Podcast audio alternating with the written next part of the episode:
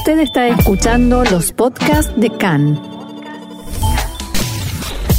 CAN, Radio Nacional de Israel.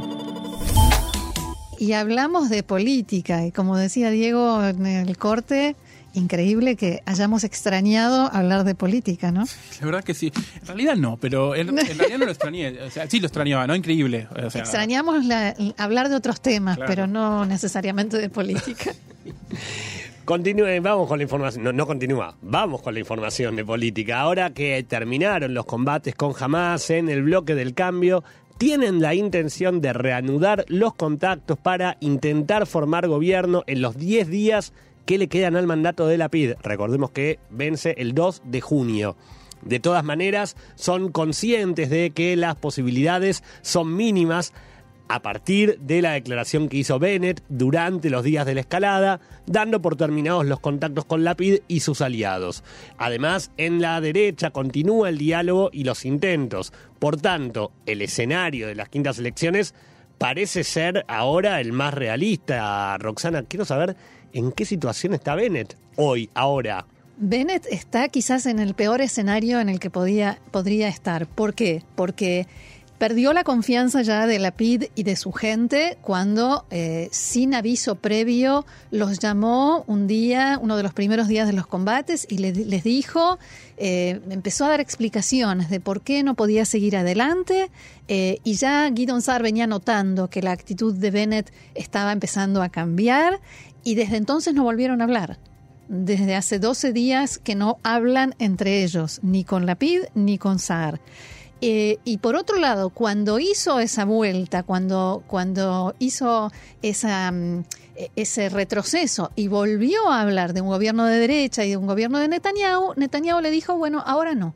Ahora yo quiero quintas elecciones. No se lo dijo abiertamente, sino que cerró el diálogo, dio por, eh, congeló el diálogo con, con Bennett y lo dejó, lo voy a decir de una forma muy popular, pedaleando en el aire.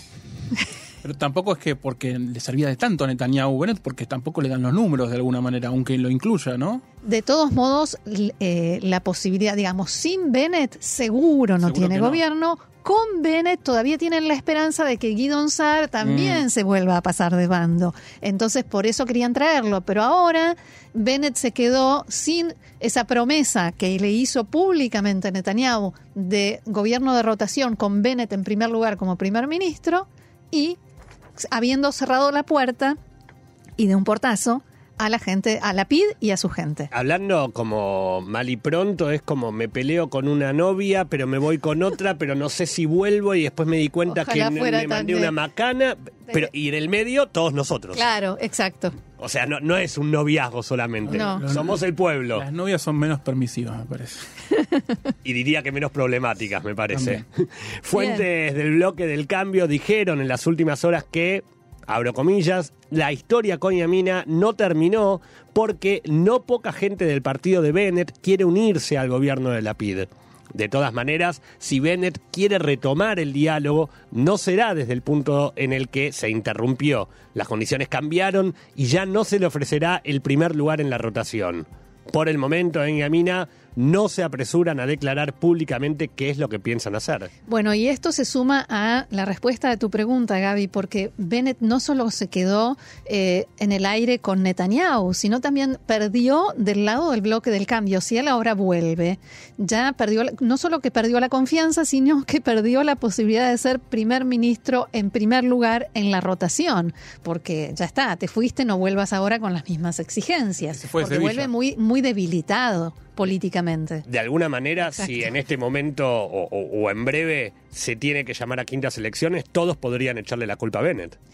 También, por supuesto. Ahora, este mediodía Naftali Bennett escribió un post en el que dijo que todavía quedan varias opciones para formar gobierno. Vos decías que en Yamina no dan a entender así directamente qué piensan hacer. Después de eh, ver estas declaraciones de Bennett, a ver si me ayudan a entender qué quiere hacer. Si Roxana nos, Diego, si Roxana nos está pidiendo a nosotros ayuda para ver qué quiere decir Bennett, chicos, El tema es complicado.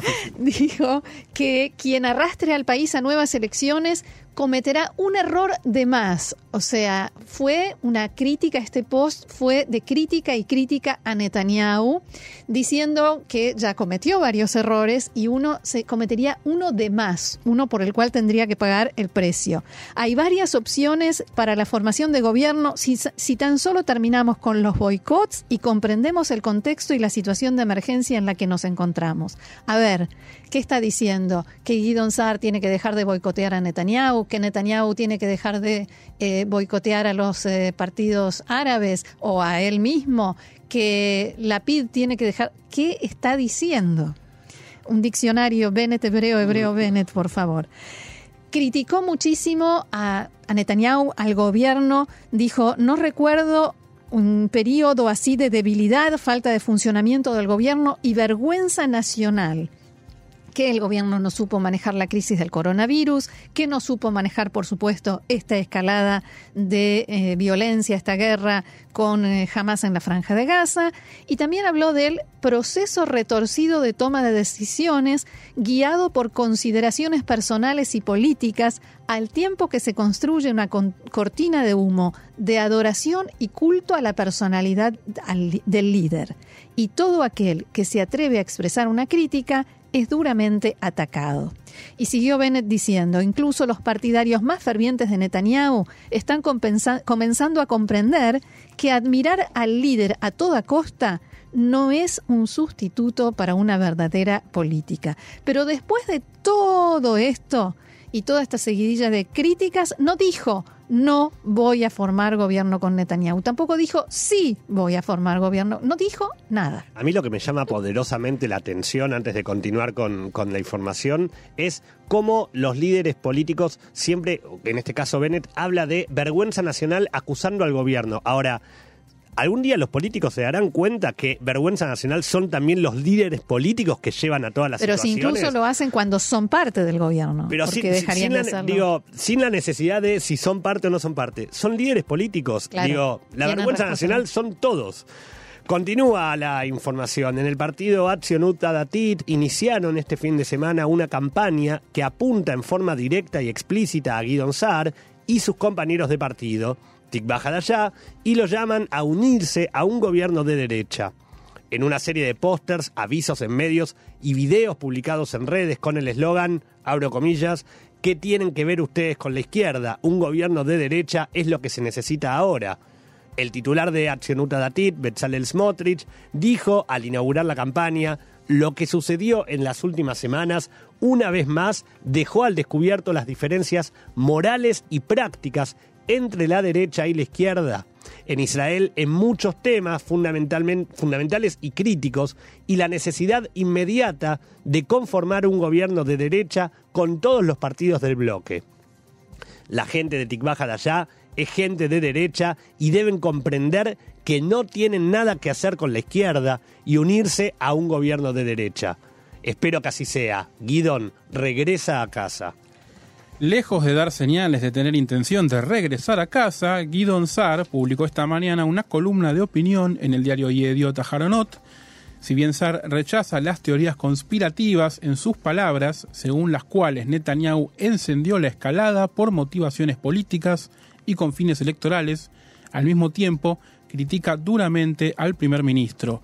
Según Guidon Sar, cuando Netanyahu finalice su mandato como primer ministro, la amenaza de seguridad a Israel y sus ciudadanos será mucho mayor que en 2009. Cuando Netanyahu termine, se irá de vacaciones a Netanya, tal vez quisiste decir. Estos 12 años, dijo Guidon Sar, se caracterizaron por un dramático fortalecimiento de los ejércitos terroristas en las fronteras norte y al sur de Israel. En estos años, Hezbollah acumuló casi, casi sin que lo molesten potencia de artillería de 150.000 misiles y aumentó el tamaño y el poder de su ejército. En la misma época, la organización Hamas construyó sus capacidades y se transformó de grupo terrorista en un ejército en el amplio sentido de la palabra. En el artículo, además, Sar acusa a Netanyahu de haber terminado el último enfrentamiento con Hamas con apenas un cese de fuego sin condiciones, que solo es una manera de ganar tiempo y no de resolver realmente el problema de fondo que mientras tanto va creciendo. El gran problema de Netanyahu eh, con Saar es que Saar lo conoce muy bien Sí. y sabe pegarle donde más le duele. Y esto es un golpe bajo a Mr. Seguridad, Mar Bitajón. que es la imagen que Netanyahu quiere mantener desde hace muchos años. El bloque que encabeza Yair Lapid esta semana va a emprender una intensa labor parlamentaria. Van a presentar en la Vada Mesaderet, la comisión organizadora de la Knesset, dos proyectos de ley, uno para limitar la cantidad de tiempo en el ejercicio del cargo de primer ministro a no más de ocho años y que quien es demandado por un delito penal no podrá ser primer ministro y además tienen intención de obtener lo que se denomina eh, Ptor o sea, un proceso rápido para que estas leyes se aprueben ya mismo. Y en Yamina, volviendo a Naftali Bennett, dijeron que están evaluando en forma positiva la posibilidad de apoyar estas leyes contra Netanyahu porque podría servirles como medio de presión para que Netanyahu cumpla lo que le había prometido entonces a Bennett, o sea, ser primer ministro.